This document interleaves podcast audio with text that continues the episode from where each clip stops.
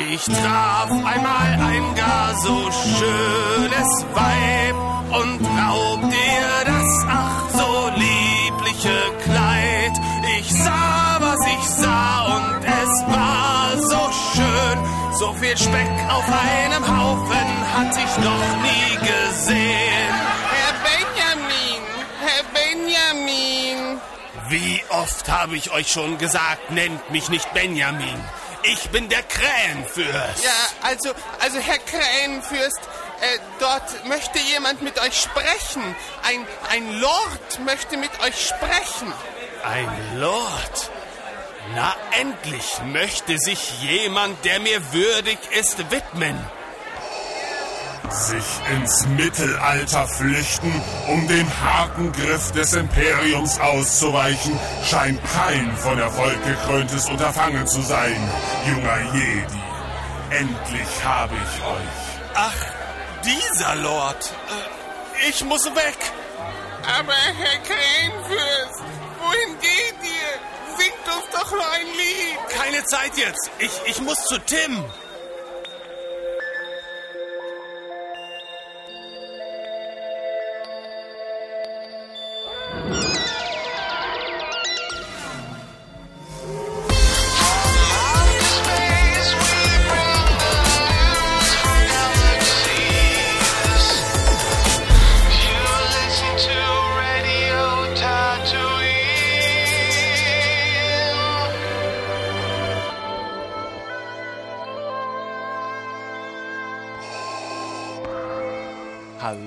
Und herzlich willkommen zur vierten Ausgabe von Radio Tatooine, dem ultimativen Star Wars Podcast.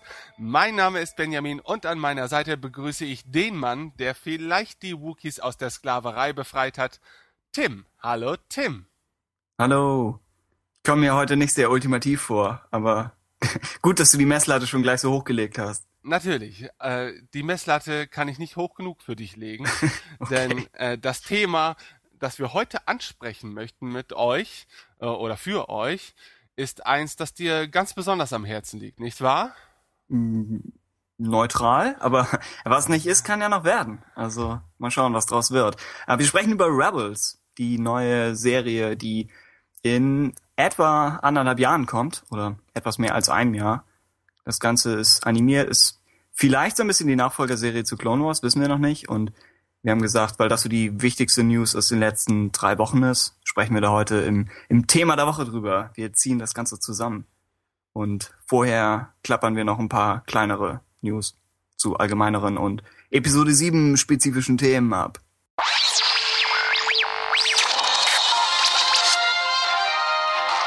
Die neuesten News vom Zentrum bis zum Outer Rim.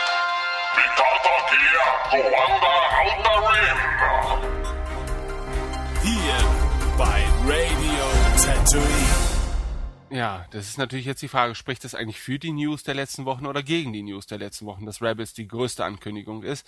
Ähm, es ist ja eigentlich eine große Ankündigung, denn es ist äh, Neues aus dem Star Wars-Universum und Neues in Form einer, einer Fernsehserie.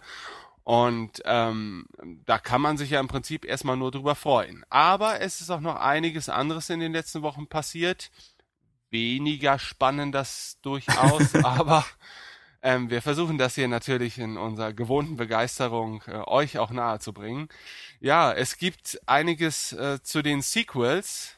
Ähm, die üblichen Verdächtigen haben sich wieder mal zu Wort gemeldet, aber man muss sagen, auch äh, durchaus verhaltener, als es noch in den vergangenen Monaten der Fall war. Oder nicht, Tim? Ja, die, die Königin der üblichen Verdächtigen, die überaus verdächtige Carrie Fisher, hat vielleicht zum, zum ersten Mal in ihrer Karriere auf eine, auf eine Interviewfrage eine herkömmliche Antwort gegeben, indem sie nämlich gesagt hat, sie kann überhaupt nichts bestätigen zum Thema Episode 7. Ich glaube, wir hatten mehrere Male schon irgendwelche Gag-Antworten von ihr, wo sie gesagt hat, oh ja, ich bin dabei und geht jetzt gleich los und solche Scherze. Und man kennt das von ihr und nimmt es nicht völlig ernst, aber ja, sie hat nochmal wiederholt, nix, nix unterzeichnet, nix Definitives. Ähm, Gleiches kam, glaube ich, von Mark Hamill, auch gesagt hat, ja, noch nichts Neues. Und ja, ist nach wie vor irgendwie eine, eine komische Sache. Ich glaube, wir gehen alle davon aus, dass die großen drei im Film mitspielen. In irgendwelchen Rollen. Aber es ist ein bisschen schwer zu erklären oder zu verstehen, warum wir immer noch keine Bestätigung haben. Ich kann mir, aber wir müssen jetzt natürlich neue Gerüchte auch streuen. Ja? Ähm, es könnte Wenn es etwas gibt, das wir können, ja. Ja, genau. Es könnte natürlich auch sein, dass die, dass die großen drei vorher immer schon ähm, ahnten, dass sie Teil des Ganzen sein würden oder man hat vielleicht schon erste Gespräche aufgenommen. Aber jetzt wurden tatsächlich Verträge unterschrieben und in diesen Verträgen ist natürlich auch festgelegt, was über das kommende Projekt erzählt werden ja, darf oder ja. nicht. Ne? Und dass sie jetzt auf einmal beide so zurückhaltend waren, Mark Hamill und Carrie Fisher, könnte auch ein Indiz dafür sein, dass sie endlich offiziell äh, äh, Teil der Zukunft von Star Wars äh, sein werden oder sind. Das und, stimmt natürlich, ja. Ähm, aber das ist wiederum auch nur ein Gerücht. Ich hoffe, äh, wenn wir dieses Gerücht in die Welt setzen könnten, wäre das doch mal, wäre das doch mal was. Also. Das hat den, den Radio Tatooine Stempel, ja. Ich, ich habe noch überlegt, ob es daran liegen kann, dass das Drehbuch ja immer noch in Arbeit ist, nach allem, was wir wissen. Mhm. Ich hoffe, es ist inzwischen schon relativ weit fortgeschritten, aber es ist noch nicht fertig. Und es kann natürlich sein, dass gerade so jemand wie Harrison Ford vielleicht, dass er sagt, er wartet, bis es völlig in Stein gesetzt ist und dass er dann sagen kann, er unterzeichnet für diesen Charakter, für dieses Drehbuch, anstatt zu sagen, ich unterzeichne und warte mal, was für eine Geschichte ich dann zu spielen bekomme. Meinst das du, das macht sein. er noch?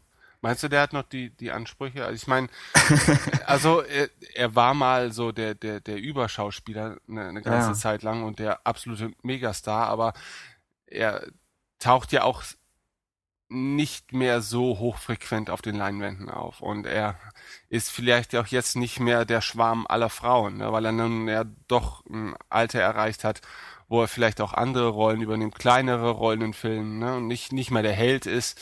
Ähm, vielleicht ist er auch einfach froh, dass er überhaupt Teil des Ganzen nochmal sein kann. Das ja. lässt sich schwer beurteilen, natürlich. Ne? Ich glaube, diese Reaktion hat er so auf hier Indiana Jones, den vierten Teil wo ich auch gedacht habe, vielleicht hat ihn die Geschichte jetzt nicht so wahnsinnig interessiert, aber das ist ja im Gegensatz zu Han Solo, glaube ich, der Charakter, der ihn mehr begeistert.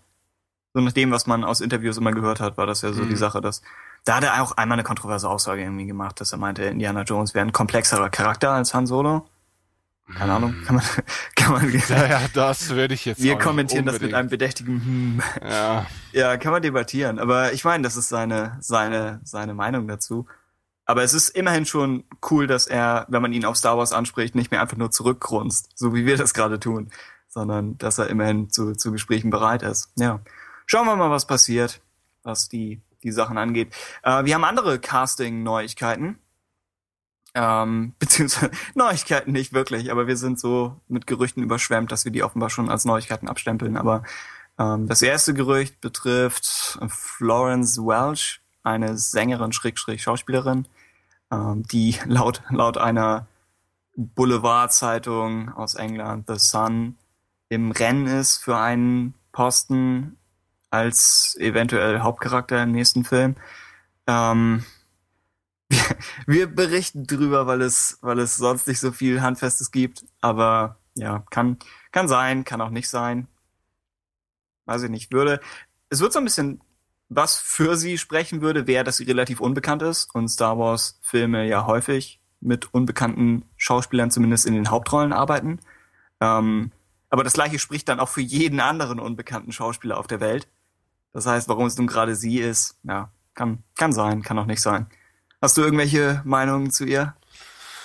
Ähm, du als Musiker bist vielleicht mit ihrer Band vertraut. Hier. Florence and the Machine ja, äh, genau. haben vielleicht viele schon zumindest vom Namen gehört. Also so un unbekannt ist die Band ja dann doch nicht. Ähm, aber ich kann zu ihr und ihren Schauspieltalenten auch nicht allzu viel sagen. Ich meine, grundsätzlich begrüße ich das halt eben auch, dass man für die Hauptrollen vielleicht äh, eher unscheinbare oder unbekannte Schauspieler zumindest ins Auge fasst und keine ja, das macht auch einen gewissen Reiz aus natürlich, ne? Äh, weil man, weil man sonst vielleicht mit den Charakteren oder mit den Darstellern schon allzu viele Verknüpfungen zu anderen Charakteren äh, aufgebaut hat mhm. und äh, man sich an die an die Figur dann erstmal gewohnen, äh, gewöhnen muss. Ähm, ja, interessant ist natürlich auch ähm, in welchem Zusammenhang jetzt Florence Welch ähm, was Rollenbesetzung angeht, überhaupt ins Gespräch gekommen ist. Und zwar geht es hier um die Rolle von Mara Jade unter Umständen. ähm, aber das wird natürlich schwierig, ne? weil wenn man mal sieht, äh, dass ja Wenden Mark Hamill als Luke Skywalker in Episode äh, 7 halt eben Ja. mit von der Partie ist, dann ist sie, glaube ich, deutlich zu jung für ihn. Ähm, oder natürlich, er, er hat großen Eindruck auf, auf Frauen, die, die sehr vorteilhaft altern. Ähm, aber, also ich denke, viel mehr als ein Gerücht ist das Ganze noch nicht. Ich meine, The Sun ist jetzt auch nicht unbedingt bekannt für, für eine große Anzahl von bestätigten Gerüchten in den letzten Jahrzehnten.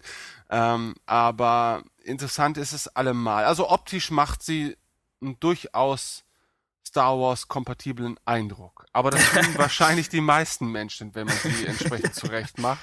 Genau, Ähm. wel welcher Schauspieler als Beispiel wäre Star Wars unkompatibel?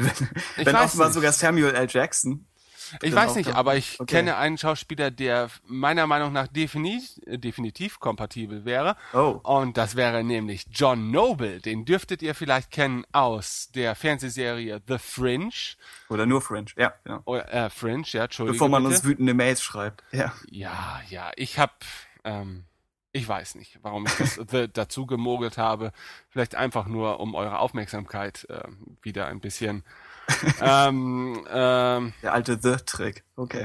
Genau, genau, genau. So, und ähm, aber viele dürften ihn auch kennen als, na, sag schon, Ach so, Denethor aus Herr der Ringe? ja, als Truchsess von, Oh, oh, du kommst hier mit dem, mit dem ganzen Titel an. Der Truchsess von Gondor, ja. in, Genau, der, in der genau. Abwesenheit des Königs, der Statthalter. ähm, und zwar ist es wohl so, äh, dass ein Journalist das Gerücht in die Welt gesetzt hat. Das ist also schon bestätigt, dass es lediglich äh, sich um ein Gerücht handelt. Aber John Noble hat auf dieses Gerücht bereits Bezug genommen und sagt im Grunde, dass er davon begeistert wäre, äh, an Star Wars teilhaben zu dürfen.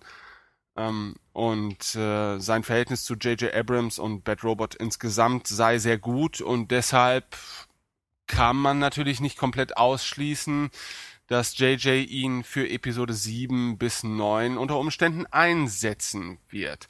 Und ich persönlich fände das schon toll, weil ich John Noble als Schauspieler durchaus mag.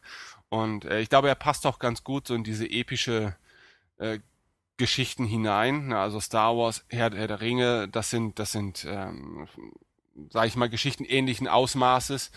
Und äh, John Noble hat sich da, glaube ich, mehrfach bewährt. Und Mhm. tja, was sagst du dazu, Tim? Hättest du John Noble gerne bei Star Wars? Ja, also das, was mich an, an seinen Aussagen gefreut hat, ist, dass er ziemlich enthusiastisch ist, Star Wars gegenüber.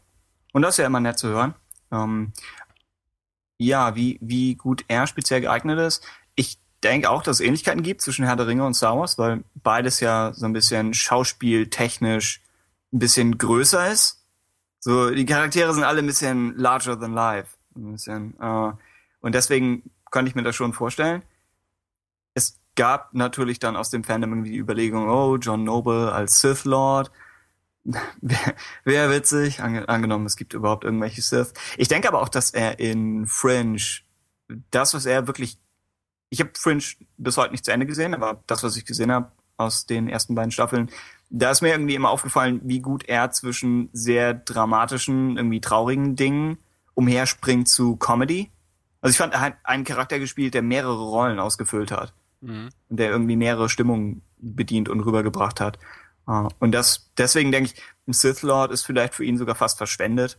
Vielleicht kann man für ihn noch irgendwas Interessanteres machen. Ich könnte ihn mir auch als irgendeinen verrückten Jedi-Einsiedler oder so vorstellen. Weiß ich nicht. Aber ja, er könnte, er bringt auf jeden Fall so ein bisschen Gewicht rein, aber halt auch irgendwie so eine, so eine verspielte Leichtigkeit.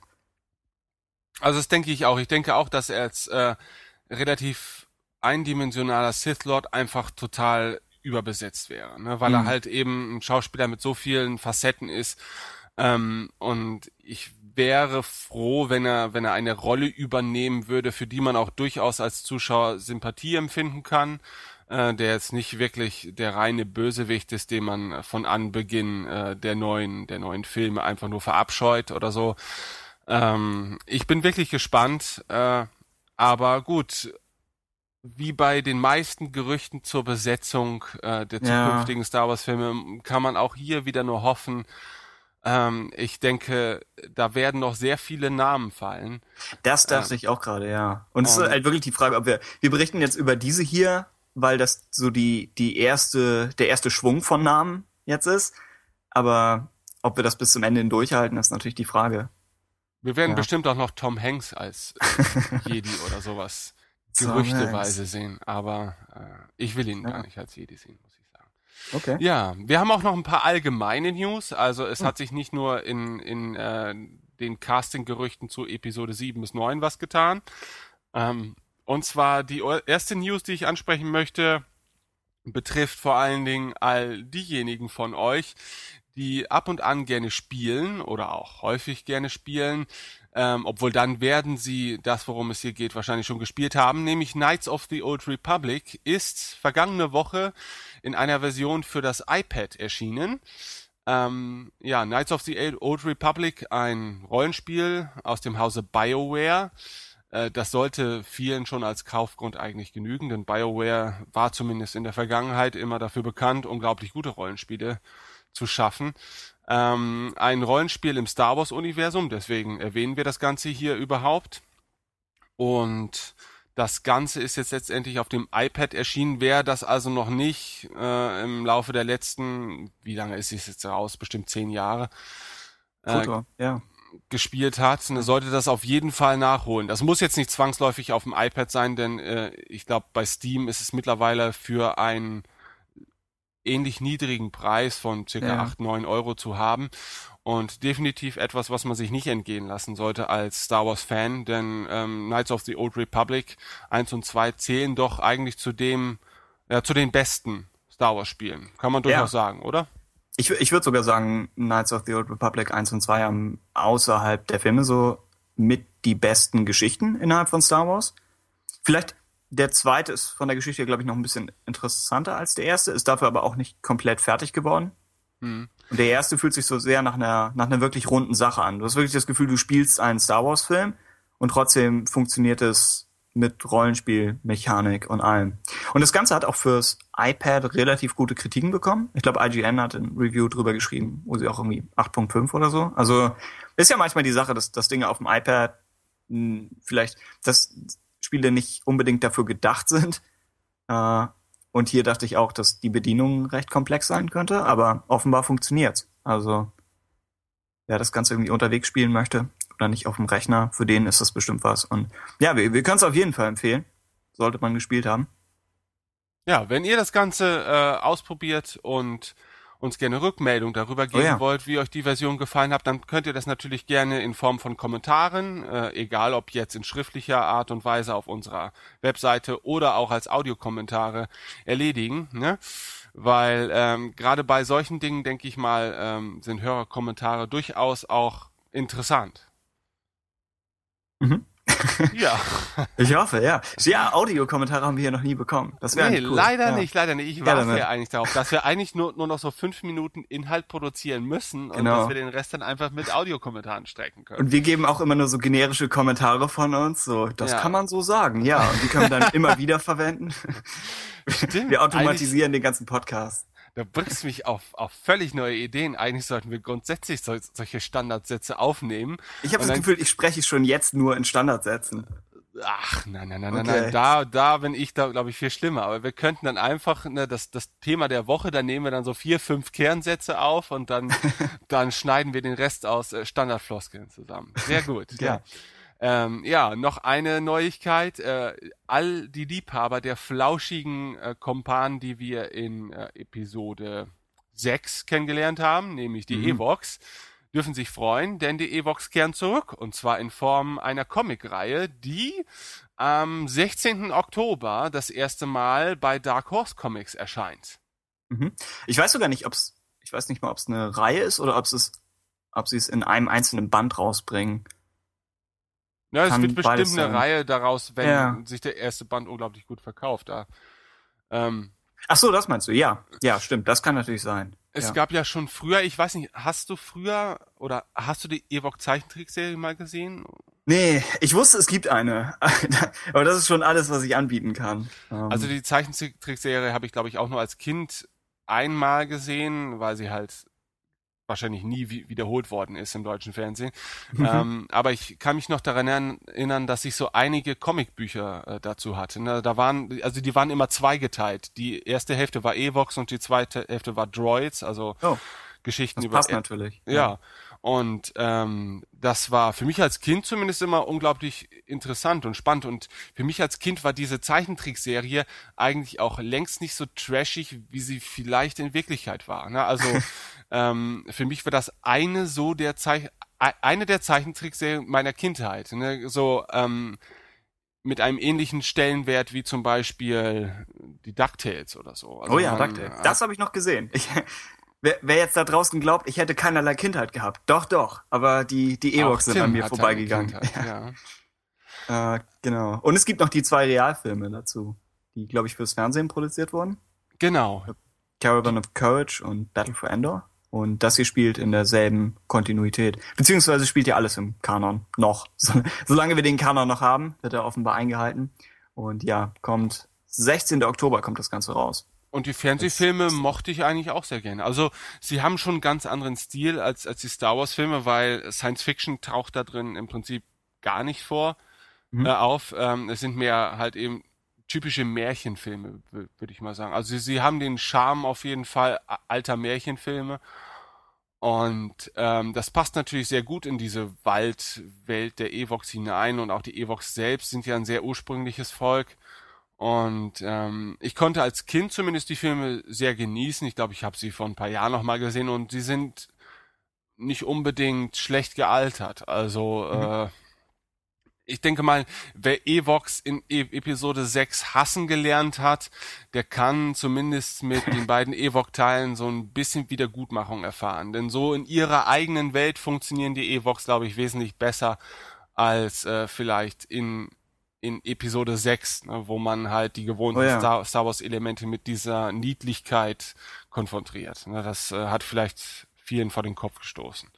Aber nun denn, so viel zu dem Ewok äh, Comic. Ähm, Es gibt noch eine Veröffentlichung, die ansteht. Ja, sie bringen einen, einen Nachfolger zu Book of Sith und Book of Jedi raus, nämlich den Bounty Hunter Code. Und das ist eine relativ neue Nachricht, betrifft dann eine Erscheinung im Herbst. Und das Ganze ist wieder so eine Sache, wo es, es gibt ein Buch und, also ein Buch im Sinne von Sachbuch, aber innerhalb des fiktiven Universums. Und drumherum gibt's so allerlei Krimskrams und Bonus, ich will nicht sagen Spielzeug, aber so ein bisschen nachgebaute Artefakte aus dem Ganzen. Also ein äh, Giftpfeil aus Camino oder ich glaube ein, Fahndungsfoto für Han Solo. Hatte ich auch gesehen. Also es ganz witzige Sachen. Und Kern des Ganzen ist aber eben das Buch dazu. Und das läuft dann nach dem Prinzip, dass man einen, man hat einen Text, glaube ich, einmal von Boba Fett und dann einmal einen Deathwatch-Text und dann gibt es mehrere, die das Ganze kommentiert haben. Genau wie bei Book of Sith irgendwie Palpatine drin rumgeschmiert hat und dann später nochmal Yoda seine Notizen darunter gekritzelt hat. Genauso gibt's hier Notizen von Boba Fett, Greedo, ich glaube, wollte ich die Liste, Bosk, Dengar, wer sich für Dengars Meinung interessiert. Damit ist es jetzt auch offiziell bestätigt, dass Dengar lesen kann. äh, Aura Singh, Hondo Onaka, das ist vielleicht der interessanteste noch. Mal schauen. Äh, ja, ich habe ich hab das Book of Sith tatsächlich hier liegen, aber ich habe es immer noch nicht ganz durchgelesen. Fand ich sehr sehr unterhaltsam und ich mag die Idee, dass In-Universe-Bücher erscheinen. Es gab sowas auch für Harry Potter mal. Es gab ein Buch, äh, die Geschichte des Quidditch, glaube ich. Okay. Oder Quidditch im Wandel der Zeiten hieß es.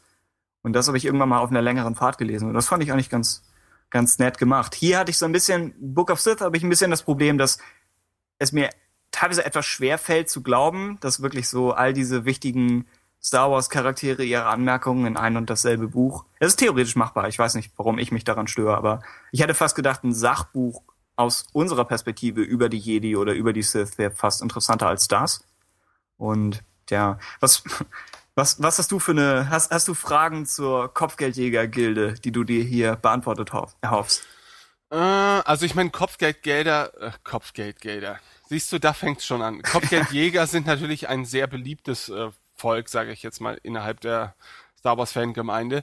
Ähm, deswegen war auf kurz oder lang, glaube ich, klar, dass man auch die Fans dieser Fraktion beglücken möchte mit einem Produkt, das ja auch nicht allzu zu preisgünstig daherkommt. Ja. Also es wird so um die 80 Euro kosten, dieses Set. Ähm, also für Liebhaber, die werden wahrscheinlich nicht mal mit der Wimper zucken und sich das Ganze bestellen.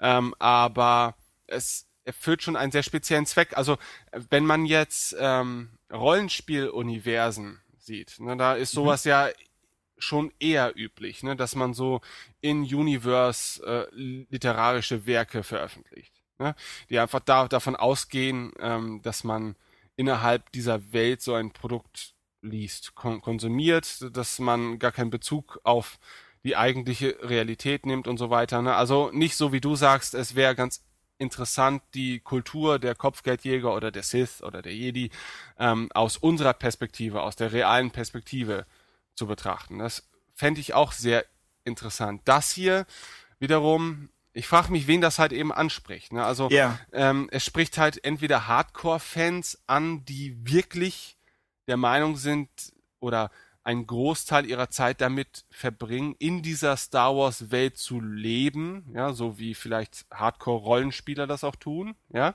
Mhm. Ähm, ja, und andererseits fallen mir halt nicht so viele ein für äh, die, die, die jetzt wirklich darauf brennen, dieses Werk in ihren Händen zu halten. Das ist jetzt vielleicht eine sehr eingeschränkte Sichtweise, ne? aber dadurch, dass halt eben für sich beansprucht wird, dass es sich hier um ein reales Werk handelt, in einer real existierenden Welt, äh, da schließt man ein gewisses Publikum, finde ich, von vornherein aus, ne? weil die wollen sich vielleicht auch gar nicht so darauf einlassen. Ne? Die, Ja. die, die wollen das Ganze eher aus einer gewissen Distanz betrachten, so wie sie Romane auch mit einer gewissen Distanz betrachten. Natürlich, wenn man einen Roman liest, dann lässt man sich ja schon ein bisschen in diese Welt hineinziehen ne? und taucht in die Geschichte ein. Ähm, aber das ist ja doch eine ganz andere Klasse als ein Sachbuch, ein fiktives Sachbuch zu konsumieren. Genau, Sachbuch Ah. war das Wort, das ich eben hätte verwenden können. Ja, genau. Das hast du, glaube ich, vier oder fünf Mal Tatsächlich? verwendet. Okay. Deswegen hab ich es jetzt überhaupt verwendet. Ähm, Oder wir das, haben ein Zeitparadox erschaffen und niemand hat das Wort verwendet. Egal. Also das, das, das finde find ich halt schwierig. Ne? Also ich weiß nicht, ob ich das wirklich durchstehen würde, das so in, sein, seiner Gänze durchzulesen. Ähm, Ich habe ich hab erst gedacht, das ist eine, eine ziemlich. Ich habe erst gedacht, das ist eine etwas überstrapazierte Idee, dass sie gesagt haben, weil Book of Jedi, Book of Sith, Sith erfolgreich war und sie überlegt, oh, was können wir als nächstes machen? Und das, was am ehesten noch an eine Organisation rankommt, wären wahrscheinlich die Kopfgeldjäger.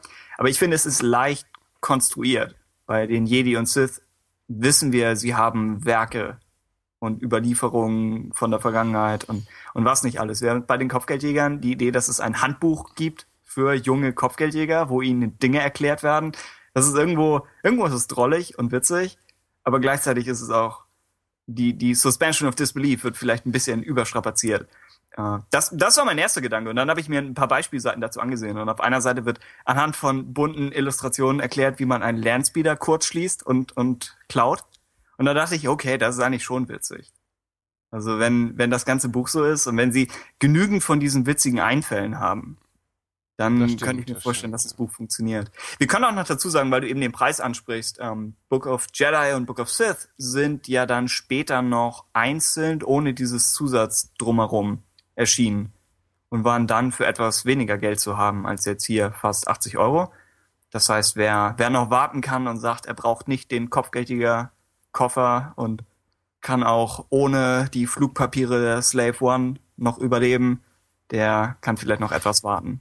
Aber ansonsten im Herbst, genau. niemals, niemals, Tim. Das kann niemand überleben. Ohne die Flugpapiere der Slave One gehst du nicht aus dem Haus, Ja, wenn man irgendwo angehalten wird. das ja. ist das Erste, was ich morgens einpacke. Also wirklich. Okay. Ähm, ja, es gibt noch eine, eine andere Neuigkeit, äh, und zwar ganz abseits jetzt von diesen eher ähm, weniger spektakulären News der letzten Wochen, hat sich etwas viel spektakuläreres ereignet, nämlich äh, es ist ein Teaser erschienen, und zwar nicht irgendein Teaser, sondern der Teaser zum Fanfiction-Hörbuchfinale Force Shadow 3 Force Shadow, was ist denn das, Tim? Da müsstest du ja ganz besonders gut drüber Bescheid wissen. Ja, ich, ich bin äh, mehr oder weniger verantwortlich. Ja, es ist ein bisschen, es ist eine News in eigener Sache. Da sieht man schon, wie, wie schlimm die letzten drei Wochen im Sinne von Nachrichten waren.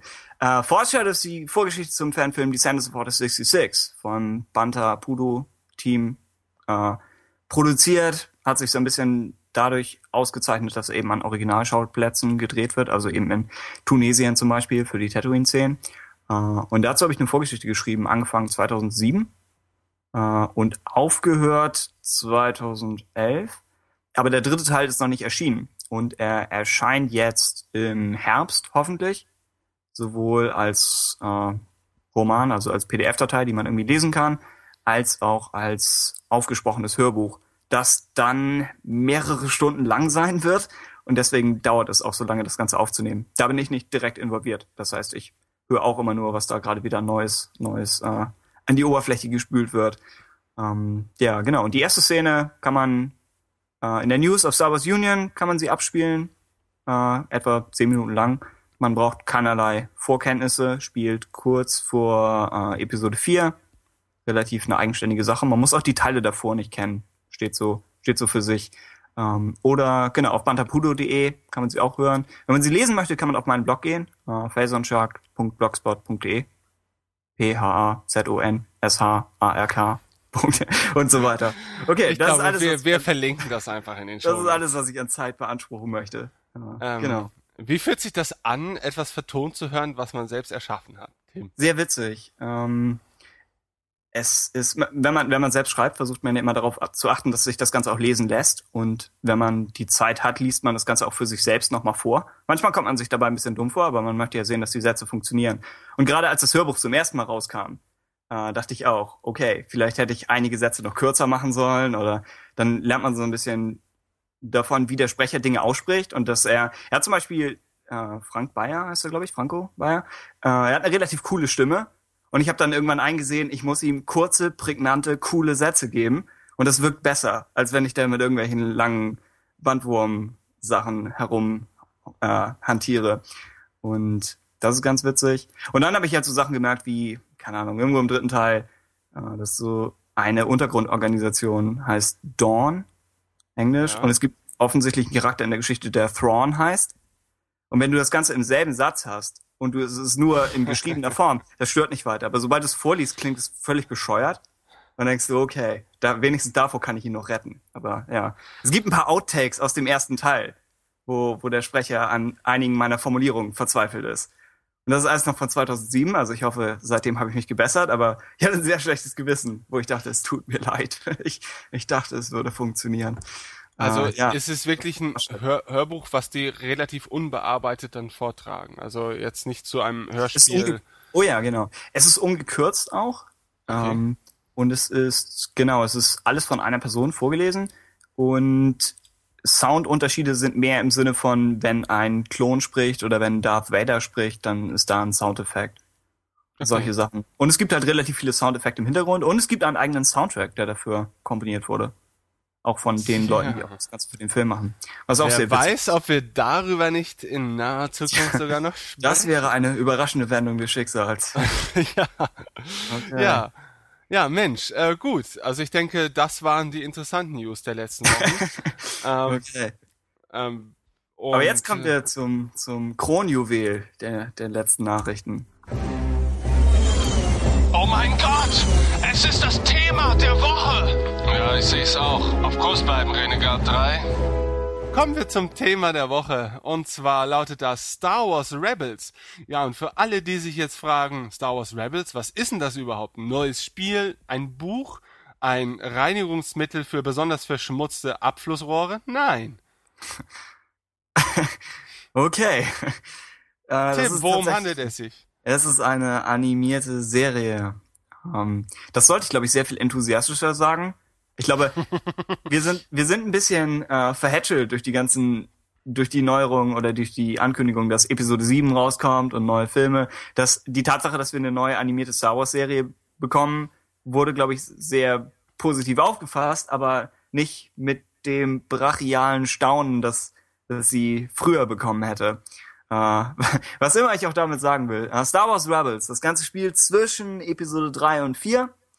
Wir wissen noch nicht genau wann.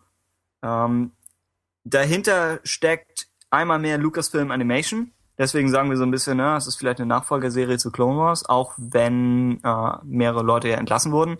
Ähm, außerdem das Ganze vereinigt unter Dave Filoni, der der Chef von The Clone Wars war, unter technisch gesehen George Lucas.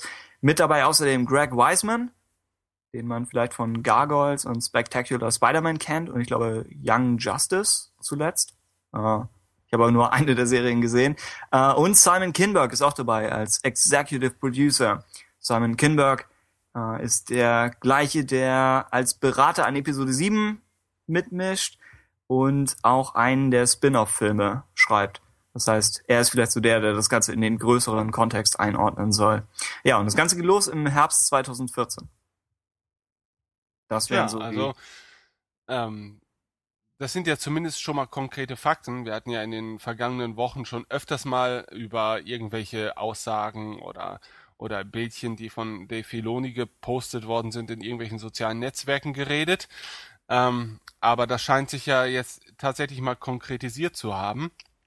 Ähm, vielleicht rührt daher auch so ein bisschen so diese nicht allzu überschwängliche Begeisterung, ne? weil ähm, man man hat jetzt äh, lange Zeit mit The Clone Wars gelebt, ne? Viele haben The Clone Wars geliebt, äh, aber es war ja nie ganz ähm, kritiklos, ja. Oh. So, das geht wieder gegen mich. Okay. Nö, nö, nö. Das nein, nein. Nicht, nein, nein, nein, das geht Berechtigt. nicht.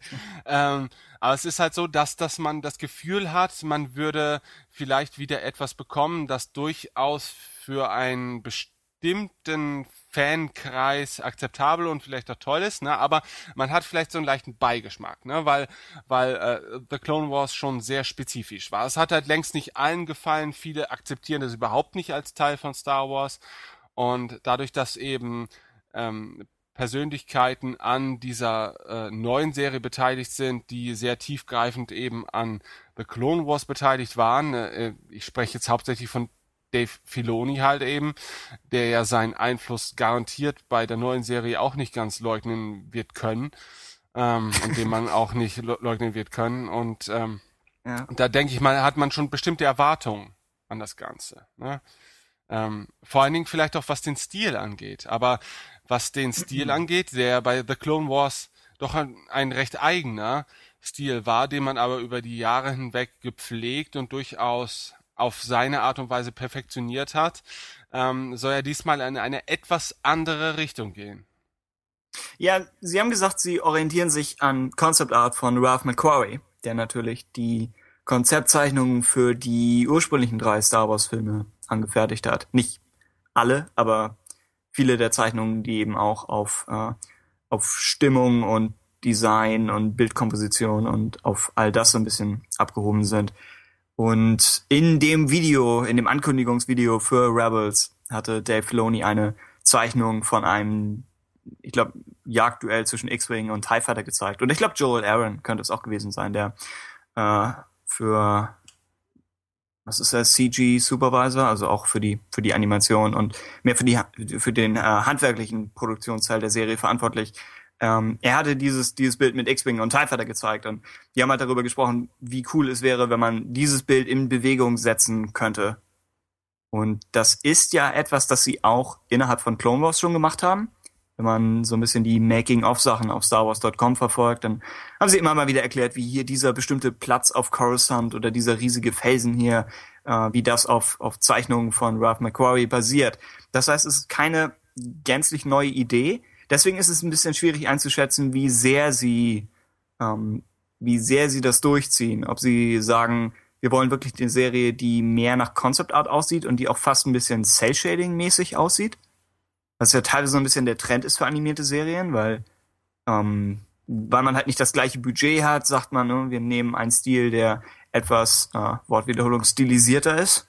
Und deswegen wäre es natürlich eine Option.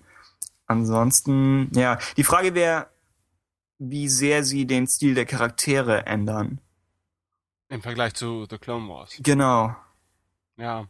Ja, das ist interessant. Es ist, denke ich mal, hängt auch zum Teil davon ab, welches man, äh, welches Publikum man mit der neuen Serie ansprechen möchte. Und ich kann mir schon vorstellen, dass äh, Rebels eine ähnliche Personengruppe ansprechen möchte wie The Clone Wars, einfach weil man mit The Clone Wars schon eine, ein, ein Publikum angesprochen hat, das jetzt vielleicht nicht unmittelbar über die herkömmlichen Star Wars Filme überhaupt an Star Wars herangetreten wäre. Ne? Mhm. Also ich denke, das Ursprungspublikum oder das Ziel war, ein etwas jüngeres Publikum anzusprechen. Allein durch die visuelle Gestaltung, ja, dass die dass die Handlungsrahmen manchmal durchaus düster waren und sich im Laufe der Zeit hat sich der Gesamtstil der Serie auch so ein bisschen gewandelt, jetzt mal vom optischen abgesehen, das sei jetzt mal dahingestellt, aber hm. ähm, ich denke, man möchte einfach auch halt dieses Publikum weiter bedienen, weil das sind die zukünftigen Fans und das sind auch viele, das sind Millionen Fans, die sich die neuen Filme ansehen werden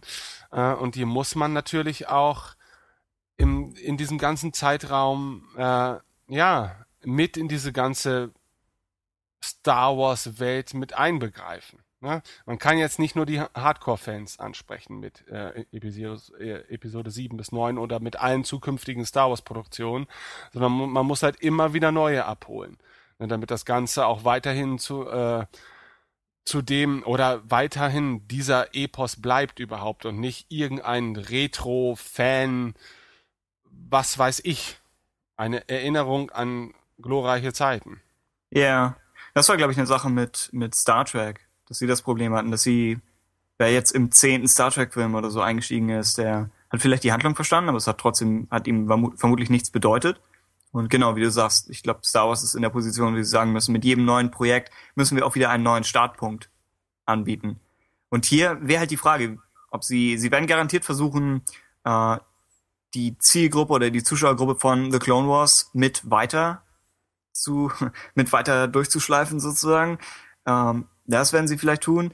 Und weil das Ganze ja jetzt mehr äh, optisch und inhaltlich an den alten Filmen orientiert sein wird, wenn wir mal nach dem gehen, was wir bisher gesehen haben, also TIE Fighter und eben diese Zeitepoche, dann kann man auch sagen, dass vielleicht Fans, die mit Clone Wars nichts anfangen konnten, weil sie gesagt haben, oh, alles, was mit dem Prequel zusammenhängt, das ist irgendwie nichts für mich.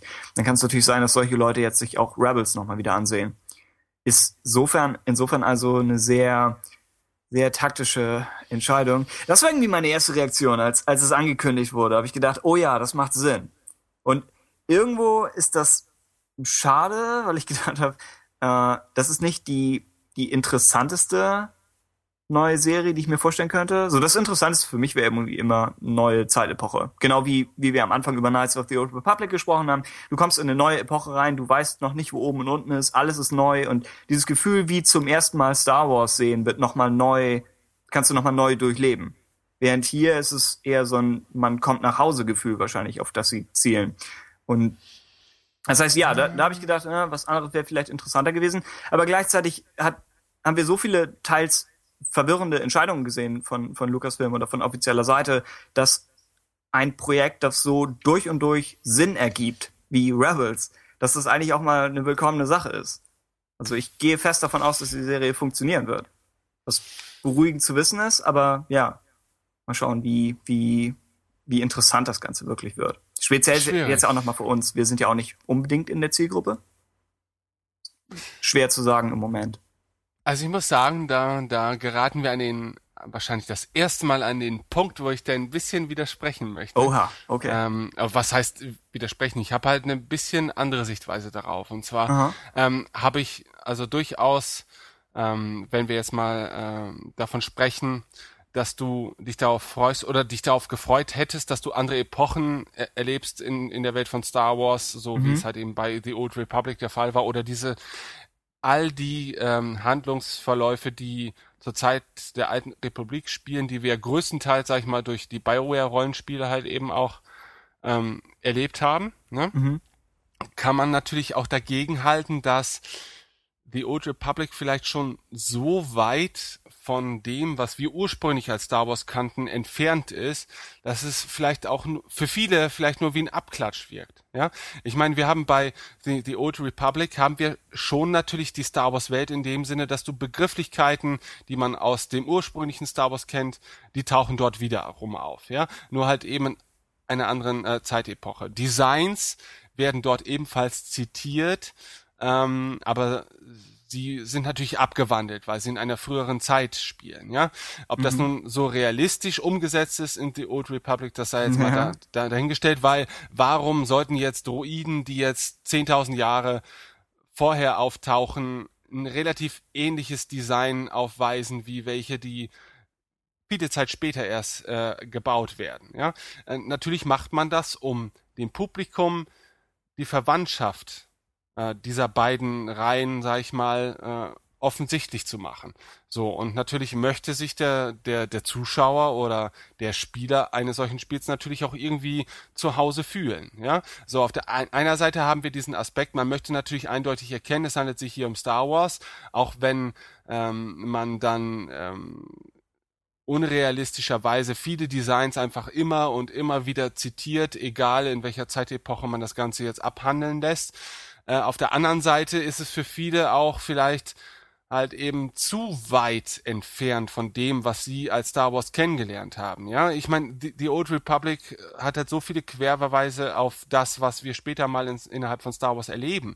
Aber äh, ich kann auch verstehen, dass Leute sagen, ja, das sieht jetzt irgendwie so ein bisschen aus wie so ein Protokolldruide aus Star Wars, aber irgendwie auch so ein bisschen anders. Man könnte das jetzt eigentlich auch nicht Star Wars nennen, sondern Space Battle, ja. Und äh, das ist dann so ein billiger Abklatsch von Star Wars einfach nur. Ja, also wenn du dich zu weit entfernst von dem Ursprung, glaube ich, ja. verschenkst du auch wieder viel Publikum. Ja, also ich selber mochte das, aber ich kann mir durchaus vorstellen, dass man in solch einer großen Produktion und ich denke einfach, dass man mit The Clone Wars immer noch viel mehr Leute angesprochen hat als zum Beispiel mit den The Old Republic Spielen. Ähm, eben dadurch auch, dass es ein klassisches Medium ist und dass man einfach konsumiert. Und ähm, ich denke, da wird man gewisse Grenzen einfach nicht überschreiten wollen. Auch wenn das natürlich unglaublich spannend wäre, ne? weil man das Gefühl hat, man tritt jetzt immer mehr diese Pfade aus, die schon so ausgetreten sind durch Exakt, ja. andere Medien. Ja, das am Ende kommt es auf die Frage an, was Star Wars für dich ist. Wenn du sagst, Star Wars ist für mich Han, Luke, Leia, Uh, und du bekommst sowas wie Dawn of the Jedi serviert oder uh, Star Wars Legacy, ähm, dann wirst du sagen, oh ja, das ist, das ist nicht mehr Star Wars für mich. Während wenn du sagst, bestimmte Themen, uh, bestimmte, bestimmtes, das Regelwerk, nach dem das Universum funktioniert, um, der visuelle Stil des Ganzen, wenn du sagst, bestimmte Charakterarchetypen, sowas ist für mich Star Wars, dann würde ich sagen, das ist epochenunabhängig. Das funktioniert mit allem. Uh, in dem Fall haben wir es jetzt aber, um, um auf Rebels zurückzukommen, stimmt es natürlich, dass wir hier eine Epoche haben, die noch relativ unerkundet ist. Das heißt, hier ist noch sehr viel Platz. Deswegen meine ich auch, das ist eine, eine sehr, sehr logische Entscheidung. Ähm, es ist, ja, es ist noch viel, was man machen kann. Es hat nur eben das Problem, dass, ich finde es immer interessant, wenn eine Geschichte nach vorne geht und du nicht weißt, was als nächstes passiert. Das heißt, immer wenn eine mhm. Geschichte sich in eine Lücke einfügen muss, und wir haben eine Geschichte der Rebellion und wir wissen, oh, kurz vor A New Hope wird die Rebellion ihren ersten Sieg erringen, dann wissen wir, worauf das Ganze hinauslaufen wird. Und es könnte trotzdem spannend werden, aber ich weiß nicht, ob das etwas ist, das The Clone Wars zum Beispiel geschafft hat. Ich glaube, die, die große offene Frage von The Clone Wars, und wir werden sie nicht beantworten, aber die, die offene Frage war immer, lebt oder stirbt Ahsoka am Ende? Das war so das Einzige, was man von Clone Wars nicht wusste. Ich hätte für Rebels gerne ein paar mehr offene Fragen. Dass ich denke, oh, ja, dass man nicht weiß, in welche Richtung die nächste Folge geht. Das wäre irgendwie interessant zu sehen. Und das kann man auch in diesem Zeitraum machen. Ist halt nur die Sache, ob sie es so schreiben. Ist jetzt die Frage, ob man den Schwerpunkt da auch auf die tatsächliche Handlung legt, auf, oder auf diesen Handlungsbogen zwischen Episode 3 und 4, ähm, oder ob man sich vielleicht irgendwann auch eher auf die Charaktere, vielleicht sehr viele neue Charaktere, die man in dieser Serie schafft, konzentriert, ne? so dass die Spannung ähm, allein dadurch aufrechterhalten wird. Das ist natürlich auch wieder die Frage, will man das in diesem Gesamtkontext Star Wars? Ja, warum soll ich jetzt schon wieder drei, vier neue Figuren kennenlernen? Warum sollte mich deren Schicksal jetzt so interessieren? Dann könnte man noch eine eigenständige Serie wieder erschaffen, losgelöst von Star Wars. Ne? Also man man hat's nicht einfach. Ne? Man muss sich in diesen groben Handlungsverlauf äh, Verlauf irgendwie einfügen. Man will aber gleichzeitig natürlich auch ausreichend neue Elemente bieten. Und das werden vor allen Dingen, davon gehe ich jetzt mal aus, einfach viele neue Charaktere sein, ja, Ja. äh, die man aber innerhalb dieser animierten Serie aufbauen muss, äh, die man dem Zuschauer aber auch nahelegen muss. Äh, der Zu Zuschauer muss diese Charaktere in sich aufnehmen und mitfühlen und äh, Spannung empfinden und und und. Und das ist innerhalb einer einer animierten Serie nicht so einfach. Ne? Ich meine, bei The Clone Wars hatte man immer noch den Vorteil, dass man in der Regel all die Figuren oder die meisten der dort auftauchenden Figuren schon in einer realeren Form wahrgenommen hat. Ne? Und so dass man viel von dem, was man dort erlebt hat oder empfunden hat, irgendwie in diese Serie mit hineinbringen konnte. Ne? Das wird bei Rebels dann vielleicht nicht der Fall sein. Also da, außer natürlich, man sieht viele Figuren halt eben oder fast ausschließlich Figuren, die wir aus e Episode 4 bis 6 kennen, halt in jüngeren Jahren. Das ist natürlich auch möglich. Ja. Ja. Ja, es, wir wissen halt nicht, wo zwischen ähm, Episode 3 und 4 das Ganze spielen wird. Es würde, um Handlungsstränge aus The Clone Wars fortzusetzen, ohne zu spoilern, welche noch offen sind und welche nicht, aber es ist, glaube ich, allgemein bekannt, dass noch recht viele Dinge offen sind. Ähm, um sowas fortzusetzen, würde es natürlich Sinn machen, ähm, früh, also irgendwie, keine Ahnung, 18 Jahre vor Yavin oder ein paar Jahre später anzusetzen. Gleichzeitig, wenn man sagt, wir wollen Episode 7 vorbereiten, das heißt Luke Han Leia, dann müsste man wahrscheinlich eher etwas in Richtung ähm, Episode 4 gehen. Da würden dann zwar immer noch 30 Jahre zwischenliegen zwischen Episode 4 und Episode 7 vermutlich, aber man hätte trotzdem die Chance, einen jungen Han Solo zu zeigen oder äh, Prinzessin Leia, wie sie in den Anfangstagen der Rebellion äh, mit dabei ist. Kann man natürlich sagen. Ähm, ja. Willst, willst du speziell diese Charaktere sehen? Also vielleicht eher wahrscheinlich am wahrscheinlichsten ist Leia, glaube ich. Wäre das für dich was, wo du sagst, gehört in die Serie? Also ja, ähm, teils. Ich denke, Leia wäre vielleicht sogar, ja, wäre einfach eine der interessanten Figuren innerhalb einer solchen Serie, ne, weil sie halt eben, ich denke mal, mehr interessante Vergangenheit hat, was Star Wars angeht, ähm, zu dem Zeitpunkt, in dem wir sie kennenlernen, als erwachsene Person, als zum Beispiel Luke Skywalker, der Ja. seine Jugend halt eben auf Tat- Tatooine verbringt und nicht allzu Ja. viel zu verrichten hat. Äh, Zumindest nicht allzu viel, was sich für äh, den spannenden Verlauf einer Serie äh, eignet. Ähm, ja, würde ich begrüßen. Einerseits natürlich auch, um so einen gewissen Bogen zu Episode 4 schlagen zu können. Ja, dass man sich nicht ganz löst von dem, was wir bislang von Star Wars kennen. Ähm, andererseits steht und fällt das Ganze natürlich auch damit, äh, in was für einer Struktur man diese Serie überhaupt erzählen möchte. Ne? Hat man das jetzt wie, wie, wie bei Clone Wars, dass du Charaktere etablierst, dass die im Prinzip, ähm, du begleitest diese Figuren über den gesamten Zeitraum der Serie, ja, äh, und lernst die ein oder andere Facette der Figur kennen. Oder natürlich, du könntest einen ganz anderen Weg einschlagen, dass du in, in jeder Episode einen bestimmten Aspekt aus diesem Zeitraum beleuchtest und du gar nicht so sehr auf einzelne Charaktere eingehst, ne, sondern vielmehr einfach nur die Geschichten als solches präsentieren möchtest. Ähm, könnte auch interessant sein, weil mit Sicherheit das eine sehr spannende und wirre Zeit war, ne, zwischen Episode 3 und 4, in der einfach unglaublich viele Dinge geschehen sind und man vielleicht auch gar nicht so befriedigt davon wäre, sich wieder nur auf zweite Charaktere zu beschränken. Ähm, aber das ist schwierig. Also Ja.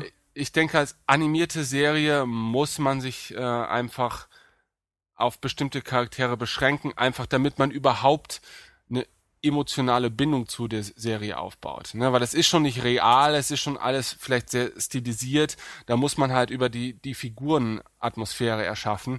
Und das funktioniert nicht, wenn man halt immer nur namenslose äh, Soldaten zeigt. Ne? Also ich Ja. denke, es wird darauf hinauslaufen. Und ich denke, man wird auch neue Charaktere erschaffen. Aber ich denke, es wird auch so sein, wie du sagst, dass man äh, versucht, eine Brücke zu Episode 4 zu schlagen, so dass zumindest ein, zwei Figürchen und da bieten sich halt eben Leia, aber vielleicht auch Han Solo, ne, weil er halt eben auch ausreichend Vorgeschichte hat, bieten sich an, ähm, so dass man sowohl vielleicht auch alte Fans wiederum ähm, ihre Aufmerksamkeit auf diese neue Serie lenken kann, äh, die vielleicht von vornherein eher abgeneigt wären. Und äh, gleichzeitig hast du auch für neues Publikum halt entsprechend spannendes Material. Ja, ja, wahrscheinlich würde man einen Mix erschaffen. Ich könnte mir vorstellen, dass Leia als junge Frau in dem Alter, dass sie äh, quasi die Rolle einnehmen kann, die Ahsoka für Clone Wars innehatte, wo sie auch gesagt haben, wir müssen die junge weibliche Zielgruppe irgendwie ansprechen. Und das ist jetzt eine sehr äh, leicht zynische Perspektive auf das Ganze vielleicht, dass man sagt, oh, wir richten uns nur an dem, was die Zielgruppe will. Aber das wäre einfach was, wo, wenn, wenn Disney, ja, wenn Disney mehr Leute erreichen will, dann klar, würde man wahrscheinlich eher so die, die weibliche Fraktion ansprechen wollen. Und Leia ist der Charakter, der sich vielleicht am natürlichsten in die Sache einfügt. Von den, von den Charakteren, die wir kennen. Äh, ich hatte überlegt, äh, Mara Jade wäre wär ein Gedanke. Da gibt's aber eben auch das Problem, dass angenommen Episode 7 bezieht das EU nicht wirklich mit ein, dann wäre es seltsam, jetzt nochmal zusätzliches Interesse an einem EU-Charakter aufzubauen. Und gleichzeitig hätte man mit Mary Jade auch so ein bisschen das Problem, dass sie auf der Seite der in Anführungsstrichen Bösen steht. Mhm. Und während ich das interessant finden würde, weiß ich nicht, ob es die Art von, äh, von Geschichte ist, an der die Macher hier Interesse haben. Wenn du einen Charakter hast, der aus, aus besten Absichten böse Dinge tut. Ich weiß nicht, ob du, ob du äh, Kinder damit konfrontieren willst. Das ist irgendwie ein, ein Problem, was äh, in Sachen Mary Jade, was auch Timothy Zahn hatte, also der Autor in Allegiance zum Beispiel, dem Buch, wo er halt Mary Jade nicht auf Jagd nach Rebellen schicken konnte, weil dann würde ein guter Charakter andere gute Charaktere töten. Also musste er sie auf die Jagd nach Piraten schicken. Und dazu wäre Rebels quasi in jeder einzelnen Folge verpflichtet, in der Mara Jade vorkommt. Mhm. Das, und das ist, glaube ich, ein gängiges Problem, wenn man jetzt sagt, ähm, wir dürfen, wir dürfen wahrscheinlich keine Namen von irgendwelchen Klonen verwenden aus Spoilergründen, aber angenommen bestimmte Kloncharaktere aus der Serie überleben, aus Clone Wars, äh, und stehen jetzt im Dienste des Imperiums und wir sehen ihre Perspektive, aber wir sehen auch die Perspektive von denen, gegen die sie kämpfen. Also dieses klassische Heroes on both sides, was ähm, in Episode 3 zitiert wird. Ich würde das interessant finden, aber das ist echt, weiß ich nicht, moralisch schwierig darzustellen, weil du dann in einer seltsamen Position bist, wo du beide anfeuern musst. Also interessante Sichtweisen würden mir auch eine Reihe einfallen, ähm, die man mit Sicherheit niemals so verwirklicht äh, sehen wird. Ne? Also mich, ich würde zum Beispiel mir liebend gern einfach eine Serie ansehen, quasi über einen unbedeutenden Rekruten, der irgendwie in das, äh, in das Rekrutierungsverfahren zum Beispiel des aufblühenden Imperiums gerät und dessen Geschichte innerhalb dieser Welt des Imperiums, ja, wird mich halt unglaublich äh, interessieren, ja, dessen persönliche Zwiespalte, ne, er mag ja vielleicht sogar glauben, Teil der richtigen Sache zu sein, aber mhm. vielleicht hat, hegt er hier und da auch mal wieder Zweifel, ne, ähm, trägt Gedanken in sich, vielleicht sich mal mit dieser neu aufkommenden Rebellion auseinanderzusetzen und so weiter. Das wären halt ich denke schon, dass das Stoff für unglaublich interessante Geschichten wäre. Ne? Aber es ist auch wieder so speziell, dass es natürlich so ein allgemeines Star Wars Publikum vielleicht nicht in der Form ansprechen würde, wie man sich das Ganze erhofft. Ähm, ja. Andererseits natürlich, wenn du sagst, okay, ähm, wir, wir nehmen jetzt immer wieder Bezug auf diese ein, zwei Charaktere aus der Ursprungstrilogie, die man hier vielleicht integrieren möchte, hat man natürlich auch hier wieder das Risiko, dass man sehr viel von dem, von den Vermutungen, die man bislang gehegt hat über diese Figuren oder sehr viel von dem, was wir über diese Figuren auch wissen, mm, in Mitleidenschaft ziehen kann. Also wir hatten schon in der Vergangenheit oft bei Star Wars das Problem, dass Figuren, die sich bislang vermeintlich das erste Mal getroffen haben, ja, durch nachträgliche Änderungen unglaublich oft schon über den Weg gelaufen sind und und und. Ne? Und mhm. das wird immer wieder irgendwie gerade gebogen, zu, zurechtgebogen oder vielleicht auch nicht. Ne? Und ähm, das könnte natürlich auch der Fall sein, wenn wir jetzt so eine Figur wie Prinzessin Leia äh, in Star Wars Rebels auftauchen lassen und die auch vielleicht einen elementaren Teil dieser Serie ausmacht, äh, dass sie immer wieder mit anderen Elementen, die wir von Star Wars kennen, in Berührung kommt, von der wir, von denen wir bisher ausgegangen sind, äh, dass sie vorher niemals damit in Berührung. Ja. Das ist das Problem, was Clone Wars hatte mit äh, Anakin und Grievous. Genau. nur, nur weil in Episode 3 der Satz fällt, oh, you're shorter than I expected, Uh, nur deshalb durften sie sich in Clone Wars nicht sehen und es gab dann wortwörtlich Szenen, wo Grievous die Szene verlässt und Anakin von der anderen Seite reinrennt. Ja, das ist, halt, ja. das ist halt echt schwierig. Ich meine, guck mal, wir haben jetzt zum Beispiel Darth Vader, ja? So. Der existiert ja. Mhm. Ähm, soll man ihn jetzt komplett außen vor lassen? Wird schwierig.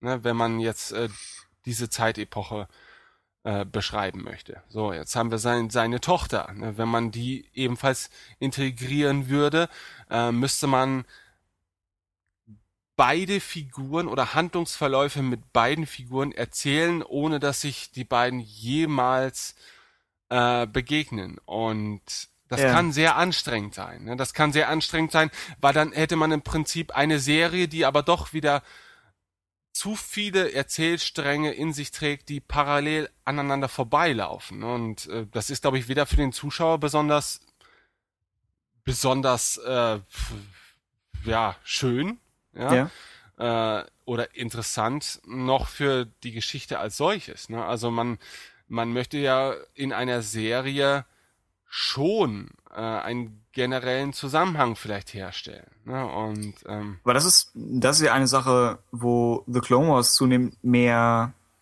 wo sie sehr früh in so eine Mosaikrichtung gegangen sind. Dass sie das, was du eben beschrieben hattest, dass sie viele eigenständige Folgen im Sinne von, oh, hier ist eine Yoda-Folge, hier ist eine Kid Fisto-Folge. In welchem chronologischen Rahmen die Folgen zum Rest spielen, ist völlig belanglos. Das heißt, es gibt mhm. bestimmte. Folgen, die aufeinander aufbauen und bestimmte, die wirklich irgendwo hinkommen können. Uh, und ich würde ich würd sagen, The Clone Wars hat nie so ganz wirklich einen roten Faden gehabt. Und ja, ich würde es ich interessant finden, sowas in Rebels zu machen. Es hängt aber vielleicht auch davon ab, wie lang die Staffeln sind und eben was, was für eine Erzählphilosophie dahinter steht. Wenn man zum Beispiel hier von, ähm, von Greg Wiseman, einem der Executive, Executive Producer, äh, er hat bei Spectacular Spider-Man mitgemacht, beziehungsweise war da recht zentral. Und das war eine Serie, die erste Staffel hatte, ich glaube, zwölf Folgen oder so. Und die Folgen waren alle so halbwegs eigenständig. Aber es gab bestimmte Handlungsstränge, die von Folge zu Folge durchliefen. Also irgendwelche äh, romantischen Subplots oder dass der Antagonist von Folge 6 wurde schon in Folge 2 vorgestellt und hat dann in jeder Folge immer mal so eine einzelne Szene, bis er dann in Folge 6 so weit war, dass man ihn als Zuschauer kannte. Er aber schon vorher eben, ja, dass er eben von Anfang an vorbereitet wurde. Uh, und sowas finde ich für eine animierte Serie, selbst etwas, das im 20-Minuten-Format oder halbe Stunden-Format klarkommen muss, finde ich das eigentlich ganz interessant. Weil dann hat man, dann baut eine Staffel auf was hin. Ja, das stimmt schon. Also The Clone Wars war, war ein Flickenteppich aus lauter Handlungsverläufen und die wurden ja über mehrere Staffeln hinweg teilweise dann wieder zusammengeführt und ähm, das ist wahrscheinlich nicht der ideale Weg, solch eine Sendung aufzuziehen. Ne? Also man, man hat das ja bei The Clone Wars auch eher als notwendiges Übel ähm, akzeptiert, das mit Sicherheit auch daher rührt, dass eben die Episoden waren immer sehr kurz. Ne?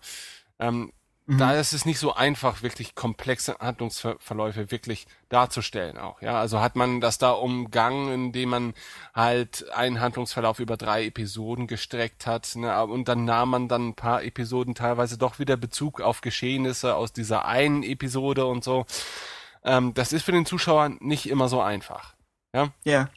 Und das ist natürlich auch ähm, für eine Serie, also man muss sich natürlich immer vor Augen halten in eine Serie gibt es auch immer Quereinsteiger. Ne? Also die, die steigen vielleicht bei Episode 4 ein. Ne? Und ähm, also Episode 4 einer Serie, jetzt Ja, nicht, ja. nicht Episode 4 Klar. von Star Wars so und ähm, man muss natürlich immer diesen Spagat machen vielleicht, dass man einerseits die in jeder Folge ja eigentlich Neuzugänge einfangen muss und bei Laune halten muss und dafür sorgen muss, dass sie auch die nächste Folge wieder einschalten. Äh, gleichzeitig möchte man natürlich auch für die, die die gesamte Serie von Anbeginn bis zum Ende verfolgen, auch unterhalten. Ne? So, The Clone Wars macht das, glaube ich, spontan Schauern teilweise schon recht einfach, ne? weil halt eben sehr viele Episoden ohne Zusammenhang zum Rest zu sein scheinen. Ja, weil das jetzt nicht immer aus der Episode heraus selber erkenntlich ist, dass sie eigentlich Teil eines größeren Ganzen ist. Ja, wobei es zum Ende hin in der vielleicht zweiten Hälfte der Serie, wobei sie ja sehr in Richtung Story Arcs gegangen sind. Das heißt, angenommen, du fängst plötzlich an zu gucken, äh, dann startest du vielleicht in der dritten Folge eines vierteiligen Story Arcs. Ja, okay, das ist dann natürlich das mies. Ist natürlich, genau, das ist natürlich irritierend. Während genau, speziell am Anfang, erste, zweite Staffel, gab es sehr viele Standalone-Folgen, von denen die Serie teilweise auch ein bisschen profitiert hat. Also ich bin eher Fan von Story Arcs und ich will eher komplexe Handlungen, aber ich denke, dass weil weil etwas immer nur 20 Minuten dauerte, bedeutete das, wenn man eine Geschichte nicht funktioniert oder eine Geschichte auch einfach nicht so viel hergegeben hat, dann waren es halt nur 20 Minuten und fertig und nächste Woche kommt was anderes. Das ist vielleicht gar nicht so eine schlechte Struktur. Das, ja, es, also es ist eine Frage, die du nicht eindeutig äh, beantworten kannst, was jetzt der richtige Weg ist. Ich meine, Ja. wenn, wenn du jetzt in die dritte Staffel zum Beispiel von Game of Thrones einsteigst, Oha. Ja, dann, dann hast du keine Ahnung. Ja, Da dann, bist du des Wahnsinns. ja, das ist schon. So, das dann ist schon wirst du, krass. dann wirst ja. du die Serie ausschalten und nie, nie wieder schauen, weil du einfach nichts verstehst von der Ja. ne? Du musst im Prinzip jede Folge, du musst jede Folge aufmerksam äh, gesehen haben. Ne?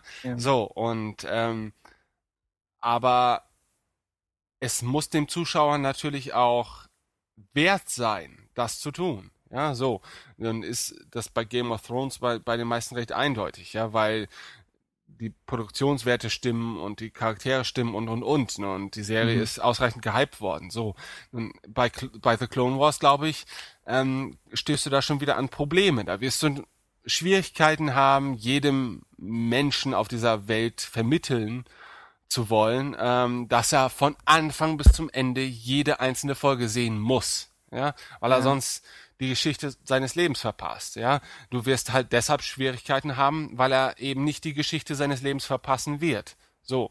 Und ähm, das hängt auch Ja. wiederum mit deiner Ursprungsaussage zusammen natürlich, weil du beschreibst in The Clone Wars eine, einen Zeitraum, der ja schon längst abgeschlossen wurde. Ja, du füllst wieder nur eine Lücke und das ist bei der neuen Serie ebenfalls der Fall. Ja, also man muss unglaublich gute Argumente haben, um einen Zuschauer so lange bei der Stange zu halten, ja, dass er sich diese neue Serie überhaupt antun möchte, ne? weil im Endeffekt weiß er eh, worauf es hinauslaufen wird, weil die Figuren, die ihn eigentlich interessieren, deren Geschichte wurde bereits erzählt, ja, ähm, und deshalb musst du in der Regel neue Charaktere etablieren, wenn du denn jemanden so lange ähm, bei der Stange halten möchtest, weil du das Schicksal dieser neuen Figuren halt eben erfahren Ja, möchtest. ja, du brauchst episodenübergreifende offene Fragen. ja, und das wird halt extrem schwierig, glaube ich. Ne? Ist, es kann natürlich sein, dass wir hier lange drüber reden und im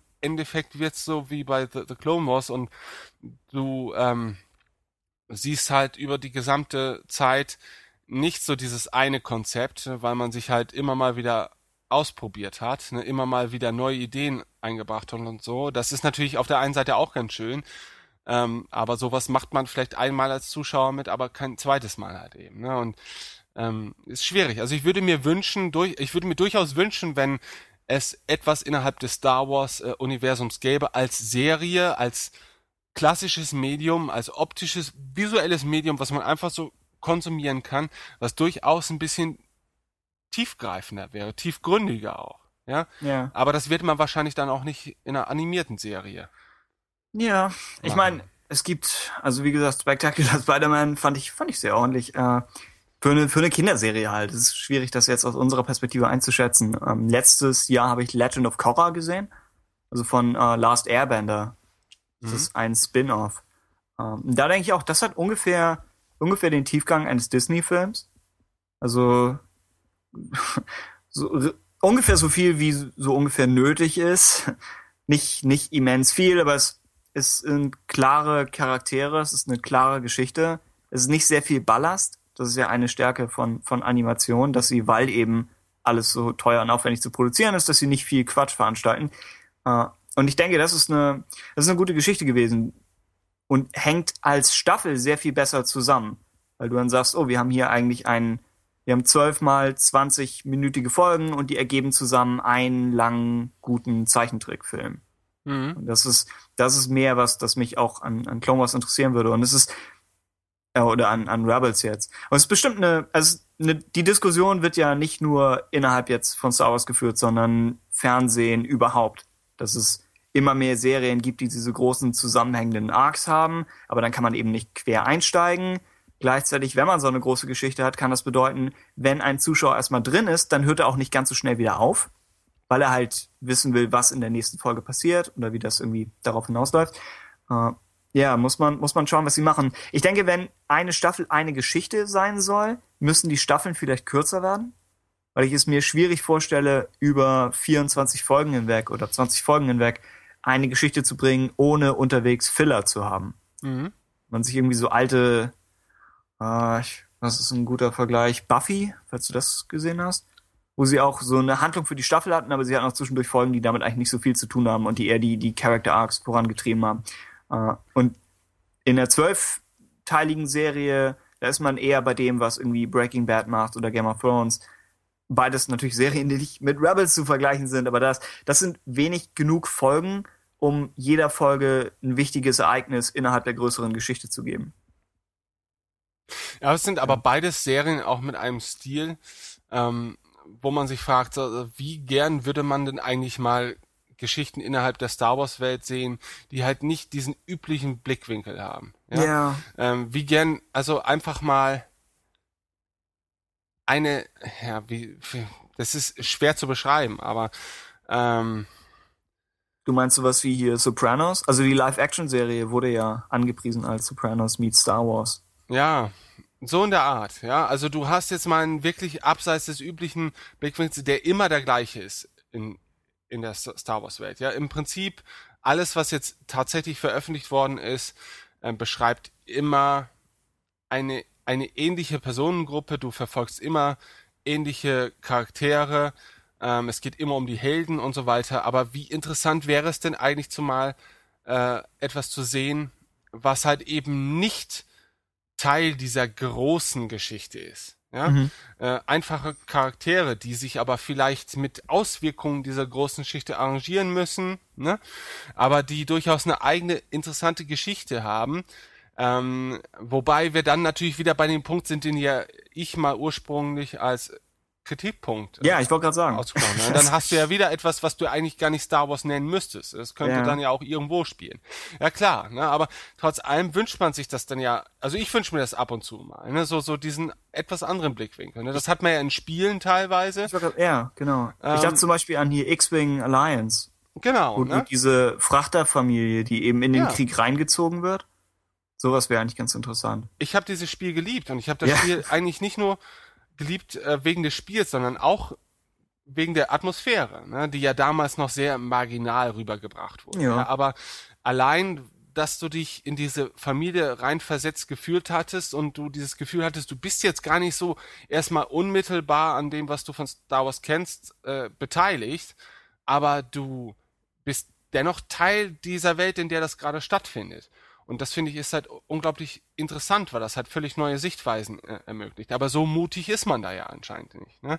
Und äh, einerseits kann ich es verstehen, weil Star Wars ist nun mal eine Gelddruckmaschine und man geht da vielleicht auf Nummer sicher, um einfach noch mehr Geld zu drucken. Auf der okay. Ja, ja aber auf ja, spielt eine, ich meine, Unternehmen versucht Geld zu verdienen, klar. Klar, na, na, das das kann man ihnen ja auch nicht äh, äh, vorwerfen. Ja? Genau, ist, wir weisen nur darauf hin. Das ja, kein, ja, so. Aber andererseits könnte man natürlich auch sagen, meine Fresse Star Wars wird eh viel Geld abwerfen. Ja, wir haben die Mittel, um einfach auch mal ein bisschen zu experimentieren. Wir haben die Möglichkeiten, alles Mögliche zu erzählen. Ja? Und wenn es halt fehlschlägt, dann schlägt es halt fehl. Aber es ist ja jetzt nicht so, dass es dann keine Star Wars-Fans mehr gibt. Ne? Es gibt dann halt vielleicht Fans, die diesen einen Aspekt von Star Wars nicht leiden können. Aber das gab es bislang auch schon. Ja? Äh, es gibt Star Wars-Fans, die mögen die Prequels nicht und es gibt Star Wars-Fans, die mögen The Clone Wars nicht. So. Mhm. Ähm, man hat es trotzdem ja irgendwie durchgezogen. Und dann könnte man diesen Mut auch meiner Meinung nach durchaus auf halt eben solche Art von Serien ausweiten. Ja, da spricht eigentlich nichts dagegen. Ja, weil logisch, du wirst immer irgendwelchen Fans vor, vor den Kopf stoßen. Das tust du aber mit allen neuen Erzeugnissen, ja. ja? Ich könnte mir vorstellen, dass weil es eben eine Serie ist, die auch ein relativ hohes Budget wahrscheinlich haben wird und deshalb auch ziemlich viel einspielen muss, also auch viele Leute erreichen muss, dass sie deshalb, dass ihnen deshalb etwas mehr die Hände gebunden sein werden als bei einem Comic zum Beispiel. Bei den Comics gab es jetzt auch diese, ähm, diese kürzere Serie über eine Familie in den Wirren des Yusan Wong-Krieges. Mhm. Invasion. Wo ich auch dachte, dass das beeindruckend, dass dieses Heft existiert. Weil die Zielgruppe muss so gering sein. Das richtet sich an Leute, die vor zehn Jahren die New Jedi Order Bücher gelesen haben. Äh, und selbst von denen werden nicht alle sich für diesen Comic interessieren. Das heißt, dass sie trotzdem sagen, obwohl es sowas Spezielles ist, äh, produzieren wir das dafür was, ist schon äh, sehr, sehr löblich. Ja, mit Rebels, also ich, ich, ich stimme dir zu. Ich hätte auch gern lieber was Riskanteres, aber irgendwo kann ich es Lucasfilm oder Lucasfilm Animation nicht verübeln, dass sie sagen, Rebels ist das, was die meisten Leute zufriedenstellen wird. Weil das ist die Brücke zwischen Prequels und Original Trilogy. Das heißt, da könnte man Fans aus beiden Lagern, wenn es denn wirklich immer noch zwei Lager sind, könnte man da, könnte, man könnte denen was anbieten. Äh, es kann ein neuer Startpunkt werden mit ein paar neuen Charakteren, ein paar alten Charakteren. Äh, tja, es, es macht, macht sehr viel Sinn. Ich glaube, meine Reaktion war ungefähr die gleiche, wie als rausgekommen ist, dass äh, Peter Jackson, die bei den Hobbit-Filmen Regie führt, mhm. Wo ich dachte, das ist cool und das wird funktionieren und es wird keine schreckliche Sache werden. Aber ich hätte trotzdem gern gewusst, was irgendwie Giuliano del, del Toro damit macht. Genau. Weil ich weil, denke, das ist nochmal eine völlig andere Perspektive. Ja, stimmt. Das, ich glaube, das hat, hatten wir beide schon mal angesprochen, ne? weil bei, bei Peter Jackson wusste man halt im Prinzip dann schon, was man bekommt. So, mhm. und man wusste, dass es halt nichts Schlechtes sein wird. Aber ähm, man, man hat diese Perspektive auf die Welt von Herr der Ringe einfach vielleicht doch schon in seiner perfekten Form einfach auch zu Genüge schon gehabt. Ne? Man ja. hätte vielleicht einfach mal gerne was anderes gesehen. Ne? Und ähm, ja, klar, ne, dass dieses Gefühl, äh, wird man bei Star Wars vielleicht auch dann haben. Ne, das ist bei Star Wars vielleicht noch eine ganz andere ähm, Perspektive auf die ganzen Geschehnisse. Weil, guck mal, früher haben wir uns ja eigentlich gewünscht mit den Prequels, dass sie genauso werden wie die Originaltrilogie. Ne? Mhm. So, da wollten wir genau das Gleiche haben eigentlich. Oder ich will jetzt nicht sagen, dass du das wolltest oder ich das wollte, aber so äh, der allgemeine Tenor war ja, ja, äh, so wie die Star Wars Filme früher waren, ne, so soll das jetzt auch werden, ja, und gut, dann äh, wird jetzt halt die Vorgeschichte präsentiert. So, und dann war es halt doch nicht ganz so wie die alten. Und das war natürlich äh, ein Riesenaufschrei wert, ja, und es ist ja bis heute. Ähm, also da ist man vielleicht auch nicht so tolerant wie ähm, man es vielleicht in anderen Franchises ist oder so. Ne? Da pocht man vielleicht eher auf das Gewohnte oder wünscht sich das Gewohnte ja. und ist äh, Neuerungen vielleicht gar nicht mal so positiv gegenüber eingestellt. Ne? Das ist jetzt auch nur eine reine Vermutung. Genau. Ne? Ähm, es ist das Ganze hängt eben damit zusammen, was macht Star Wars überhaupt überhaupt auf? Ne? Ist es jetzt äh, aus? Ist es jetzt die reine Geschichte? Ne? Ist es das äh, Universum mit seinen Charakteren? Oder ist es halt eben auch die Art und Weise, wie das Ganze präsentiert wird? Ne? Und ähm, wenn es halt eben zu großen Teilen die Art und Weise ist, wie es präsentiert wird, dann hast du natürlich auch wenig Spielraum, wenn du das bisherige Publikum bedienen möchtest. Ne? Dann musst du immer wieder die gleichen Regeln eigentlich anwenden, damit die sich zu Hause fühlen, damit die sich aufgefangen fühlen. Äh, da hast du keinen Anlass, etwas Neues auszuprobieren, ne? weil dieser Anlass wäre einfach nur äh, um des Anlasses willen. Ja, jetzt machen wir einfach mal eine Serie aus der Perspektive eines Bauern auf dem weit entfernten Planeten Krümelklotz, ja. Ja. Ähm, Noch hinter dem Rishi Maze. Genau, Nein, ja, okay. weil, weil niemand bisher diese Geschichte erzählt hat. So, ähm, das ist natürlich irgendwie dann auch spannend, aber auf der anderen Seite natürlich, ja, meine Fresse. Äh, das ist jetzt schon ein bisschen sehr weit hergeholt. Ja. Und dazu bräuchten wir jetzt kein Star Wars. Also haltet den Mund und macht einfach das, was ihr bislang ganz gut gemacht habt, halt irgendwie äh, Kritik hin oder her. Ne? Äh, von Star Wars hat man halt oder erwartet man halt gewisse Dinge und ja. äh, die soll man halt eben weiterhin bedienen. Ja, sonst würden wir hier, glaube ich, auch nicht reden, ne? weil wir reden ja über die Zukunft von Star Wars und halt eben nicht über die Zukunft von irgendwelchen Dingen. Ne? Und ja.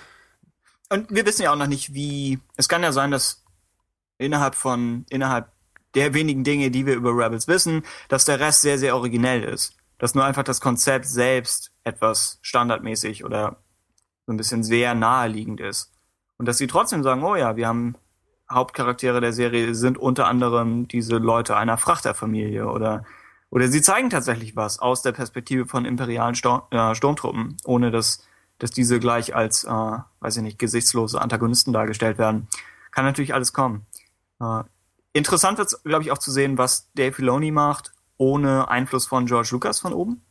Mhm. Das ist ja auch nochmal eine Sache, dass Clone Wars hatte, glaube ich, oft Fälle, wo George Lucas gesagt hat, ich habe dieses und dieses Konzept hier, machen wir was draus. Ich glaube, aus sowas ist eben zum Beispiel die Mortis-Trilogie äh, gekommen. Oder ja, kann nur mutmaßen. Aber ich glaube, nach allem, was wir von der Produktion von Clone Wars gehört haben, fingen viele Konzepte bei George Lucas an. Und dadurch kann vielleicht auch dieser Flickenteppich, den du ansprichst, vielleicht ist er dadurch ein bisschen zustande gekommen, dass George Lucas wirklich gesagt hat, oh, heute habe ich die und die Idee und das hier und das hier will ich noch machen. Und diese, diese Masse an, an weit gefächerten Ideen umzusetzen, das ist natürlich leichter, wenn man gar nicht erst versucht, eine äh, Staffelstruktur oder eine, eine Story Art pro Staffel zu haben. Ja. Ich glaube, so animierte Serien, also The Clone Wars war für George Lucas wahrscheinlich so oder so die idealste Produktionsumgebung. Ich glaube nicht, dass er sich so gern mit realen Problemen ja. oder realen Menschen rumgeplagt hat, ne? Weil ja. das ist einfach so der, der, die direkte Visualisierung seiner Idee, ne? Ja. Ohne den ganzen Quatsch, den er früher immer äh, letztendlich ähm, damit einbeziehen musste. Also für George Lucas sind diese Art von oder ist diese Art von Star Wars, glaube ich, die angenehmste Art. Ja, das würde ich durchaus so sagen. Ja, kann sein. Ja. Äh, ich glaube, Schauspieler waren bei ihm eher immer Mittel zum Zweck. Ja, gut, sie sollten natürlich passen ihre Rollen, äh, das, das ohne Frage. Aber ähm, ich glaube nicht, dass er so der, der Charakter oder der Schauspieler orientierte Regisseur war. Also das lässt sich ja aus sehr vielen Aussagen und aus dem allgemeinen ähm, Wissen der, ja. der Dreharbeiten und, und so weiter eigentlich herleiten. Ne? Und er Deswegen, sagt ja auch, er hat nicht gern Regie geführt. Ja, klar. Das, das ist, ja, merkt ja. man ihm vielleicht auch an. Ne? Also ähm, ich, ich kann es auch nachvollziehen, ne? weil er halt so ein visueller Mensch ist halt eben. Ne? Und alles das, wo er selber so Re Regie führt, so Live-Action-Dreharbeiten, sind halt eben größtenteils all die Dinge, wo er eigentlich nicht das drehen oder sehen kann, was er eigentlich ja im Endeffekt haben möchte. Ne? Er muss immer nur versuchen, bei solchen Dreharbeiten äh, die, die, die Vorlage oder die Elemente für das äh, zustande zu kriegen, was er eigentlich haben will. Ne? Ja. Weil der ganze Rest kommt dann erst im Nachhinein, ne? wird durch Postproduktion und so weiter, durch Spezialeffekte erst zu dem, was er eigentlich will. Ne? Und deswegen, wie gesagt, sind, glaube ich, Schauspieler bei ihm eher Mittel zum Zweck, Mittel, um die Geschichte zu erzählen, aber nie wirklich das Hauptaugenmerk. Und das ist ja auch immer das, was man ihm eigentlich vorwirft, äh, was die Filme angeht. Ne? Dass so das Darstellerische ist trotz guter Schauspieler als solches immer so ein bisschen hm, fragwürdig. Er ist nicht so prickelnd. Ähm, und man stellt sich immer die Frage, meine Fresse, ne, was ist eigentlich für eine epische Geschichte und wie wäre das wohl geworden, wenn man jetzt noch einen Regisseur gehabt hätte, der auch auf das Darstellerische ein bisschen mehr Wert gelegt hätte, ne? Mhm. Dann, ähm, dann würde man vielleicht jetzt nicht über Game of Thrones oder so sprechen, ne, was so sehr charakterlastig ist und ähm, eben von der Darstellung der Charaktere auch lebt irgendwie. Ne?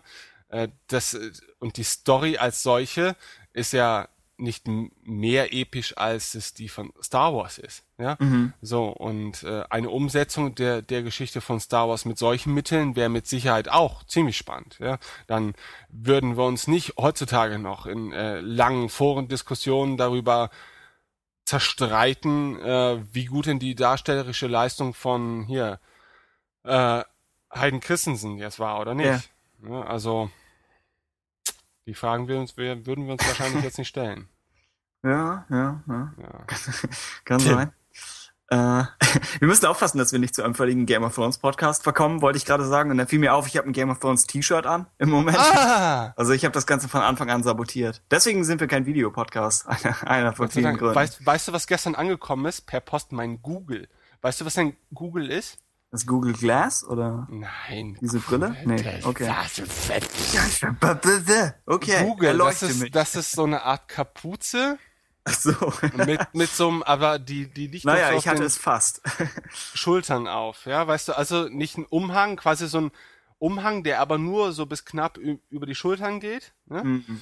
Äh, und da ist noch so eine äh, Kapuze oben dran. Also alles natürlich für meine Mittelalter-Geschichten hier, ne? Das ist, äh, Hm. ich unterwandere den Podcast genauso wie du, ja? Also du mit deinem Shirt, ich mit meinem Google, Okay. ja.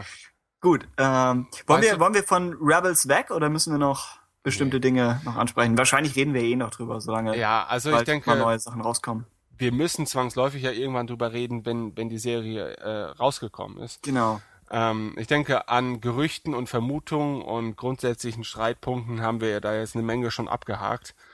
Und äh, uns würde natürlich eure Meinung besonders auch zu diesem Thema interessieren. Deswegen seid ihr wie bei allen anderen Dingen in diesem Podcast herzlich dazu eingeladen zu kommentieren. Ja, Mhm. ähm, denn wir können natürlich immer nur unsere eingeschränkte Sichtweise auf die Dinge hier preisgeben. Aber immerhin scheint euch diese eingeschränkte Sichtweise zu gefallen, denn wir haben ja wieder einiges an Hörerfeedback. Radio Tatooine. Hörerfeedback. Ja, tatsächlich. Weiß ich nicht, was, was äh, mir vor allem aufgefallen ist, ist die, die Podcast-Folge vom Podcast Wir hören Stimmen. Ein relativ cooler Name. Cooler als wir, fürchte ich.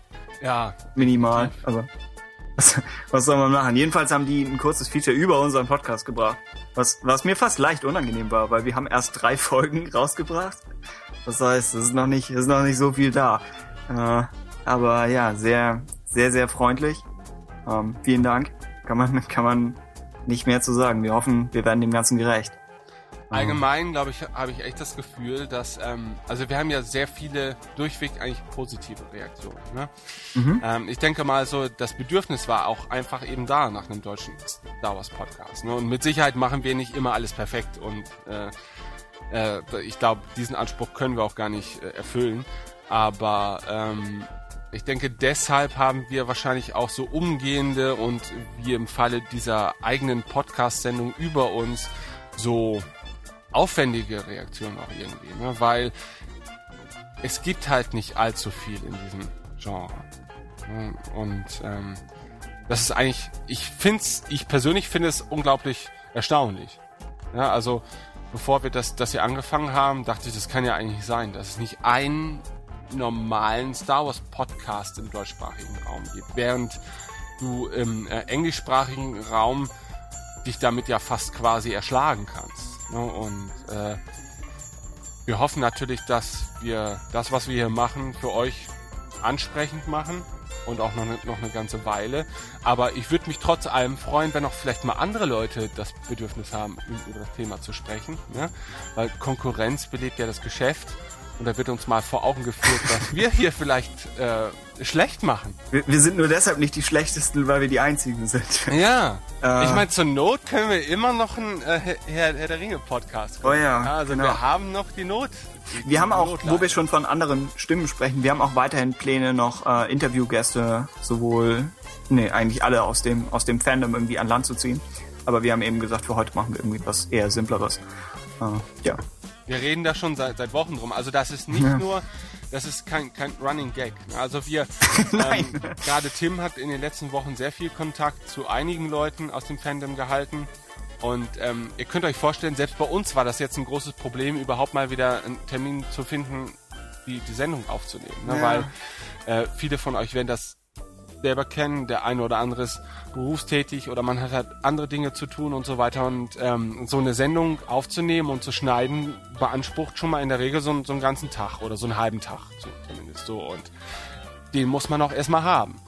Und äh, Ja. Deswegen äh, ist es natürlich auch schwierig, Interviewpartner ähm, in, diesen, in diesen Zeitplan zu integrieren, weil auch die haben wiederum ihre eigen, eigenen Lebensabläufe, haben dann ja wiederum ihre Fanaktivität, über die sie mit uns sprechen wollen und müssen dann wiederum einen Zeitpunkt finden, mit uns darüber zu sprechen. Also das ist alles nicht so einfach, aber wir freuen uns definitiv darauf. Also das sind auf jeden Fall sehr viele spannende Themen noch äh, im, im Anmarsch. Und ähm, es lohnt sich also definitiv am Ball zu bleiben. Ja, wir, wir hoffen. Äh, was in, in Sachen Hörerfeedback hatten wir noch äh, Kommentare auf dem Tumblr bekommen. Ja, Im Zusammenhang mit dem Wecker, den wir nach wie vor versuchen unter das Volk zu mischen.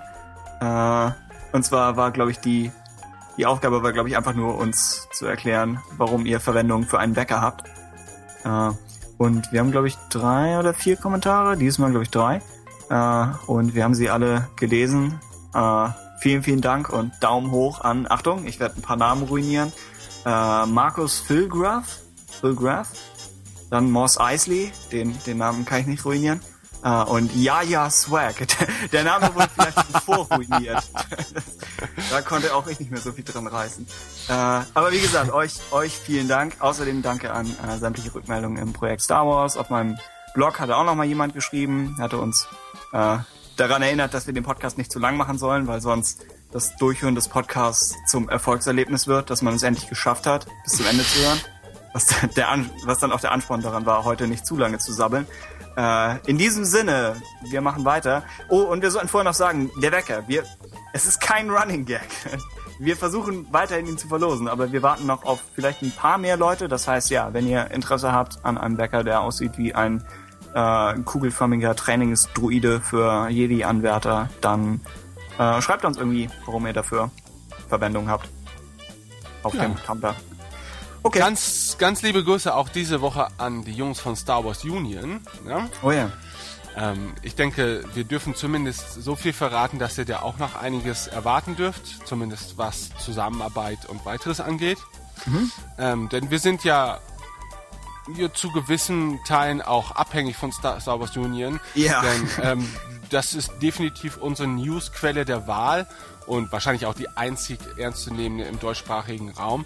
Und ähm, das wissen wir durchaus zu schätzen und wir freuen uns, dass wir ähm, Kontakt aufnehmen konnten mit den Jungs von da drüben.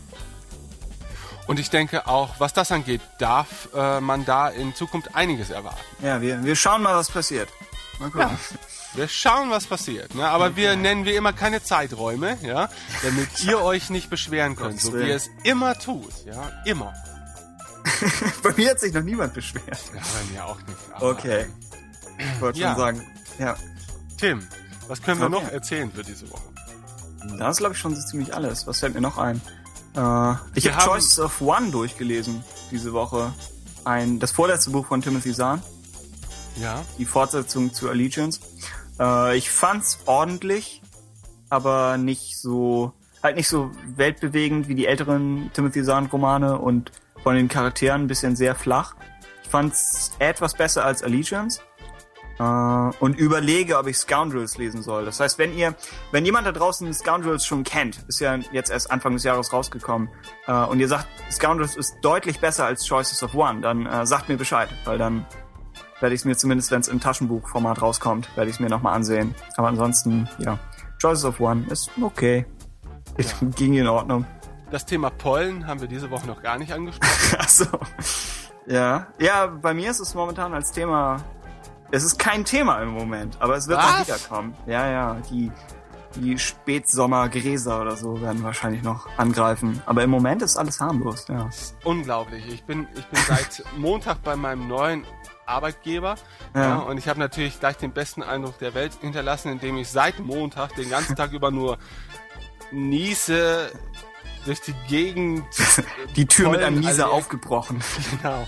Ja. Und ähm, aber es macht trotzdem sehr viel Spaß dort und ich glaube, sie mhm. haben sich schon daran gewöhnt. Ja. Ansonsten ähm, möchten wir uns äh, an dieser Stelle, glaube ich, auch gar nicht mehr so großartig verausgaben und euch auch nicht weiterhin belästigen. Ja. ja okay. Ähm, vielen Dank für euer Gehör. Vielen Dank, Tim, dass du wieder dabei warst. Ja, ja ohne dich, danke. Ja, oh, ohne dich würde hier ja. gar nichts stattfinden. Du bist das Wissen, ich bin, ich bin ähm, der, ich verkörpere der den, den Rest, genau, den, den Bodensatz des Star Wars Fandoms, ja, mit seinem begrenzten Wissen. Und okay. freue mich immer wieder auf weitere Ausgaben mit dir und auch mit euch, den Hörern. Und dann kann ich eigentlich nur sagen, bis zum nächsten Mal. Ja, mach's gut. Tschüss. Auf Wiedersehen. Tschüss. Der Space Pop Hit der Woche wird Ihnen mit freundlicher Unterstützung von Bantamant präsentiert. Bantamant, denn Ihr Banta verdient nur das Beste.